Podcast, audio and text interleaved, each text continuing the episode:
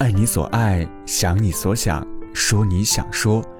大家好，这里是青年湖南年轻人 FM，解放你的眼睛和双手，听团团为你讲故事。我是主播曹源。有网友这么留言：和深深在意的人联络，倘若他迟迟不回消息，我便会删了那个对话框。因为不想看见自己卑微讨好的模样，也不想体会那种满盘皆输的失望，深以为然。很多人应该都有过类似的经历：给一个人发了消息，迟迟不见回复，便开始各种假设：是我太冒昧了，他根本不想理我吧？或许我不该这么主动。想着想着，那个未见回复的对话框变得格外扎眼，而自说自话的聊天记录更像是伸出去的手，被人冷落在了半空。于是忍不住悄悄删掉了对话框，连同聊天记录一并消失，假装一切都没有发生过。可内心深处分明还是觉得不甘。大概是有这种小心思的人太多了。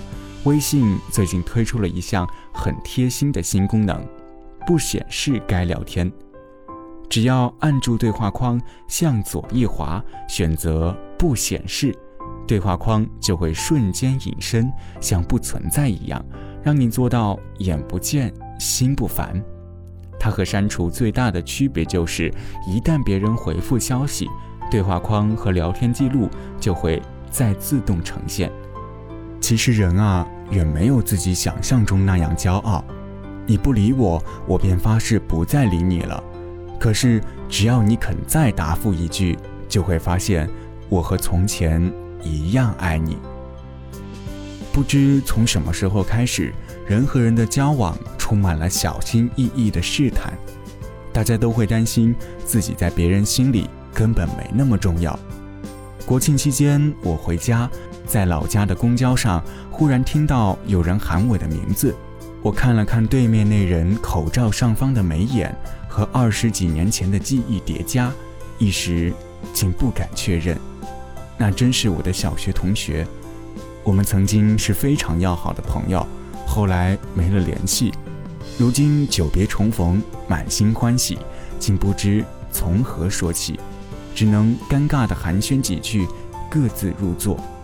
好在我们加上了微信，我灵机一动，想起前段时间跟家人聊天还曾提到这个朋友，赶紧截图发过去。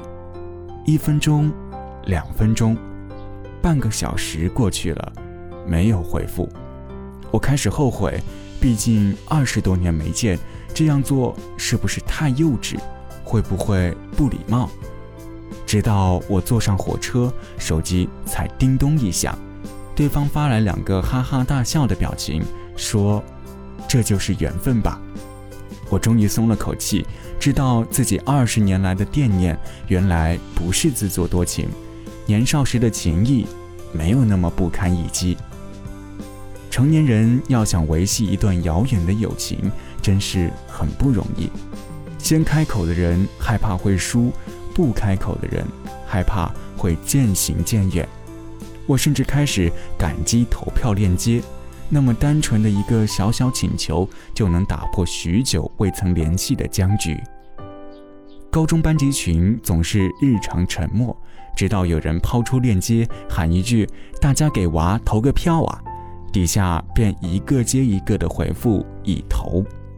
拉票的人很高兴，不光因为孩子的票数变得更加好看，还因为他知道老朋友们。一直都在投票的人更高兴，终于有了一个简单的方式来告诉老朋友，我依然在乎你。这对不善表达的社交恐惧患者来说，如同甘露。除了给孩子拉票，各种购物平台的拆红包、砍价、邀请好友等活动也变得没那么讨厌。这世上有一种温柔的人。他们会在雨天经过你身边的时候自动减慢车速，他们会把用过的纸巾叠得方方正正才丢进垃圾桶，他们会在你小心翼翼发出一个试探的信号后，立刻露出八颗牙齿的闪亮笑容，告诉你：别怀疑，你在我心里一直特别棒。他们会及时接住你的每一条消息，尽力不让你做对话框里最后一个等待回应的人。和这样的人交往，你会获得很大的安全感，永远不必担心自己是冒昧的。令人尴尬的存在，而我们也学着去做一个这样的人吧。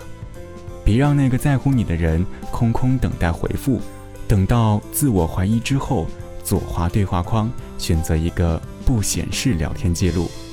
比起删除或者拉黑，不显示是多么卑微的骄傲，骄傲到故作不见，卑微到一换即回。就像冰心写过的一段话：小孩子打架后相寻，大家忍不住回嗔作喜，却又不肯及时言归于好，只背着脸、低着头、撅着嘴说：“早知道你又来哄我找我，当初又何必把我冰在那里呢？”故意不显示对话框的人，多半也是用孩子一样的热切，等待着某个人的回应吧。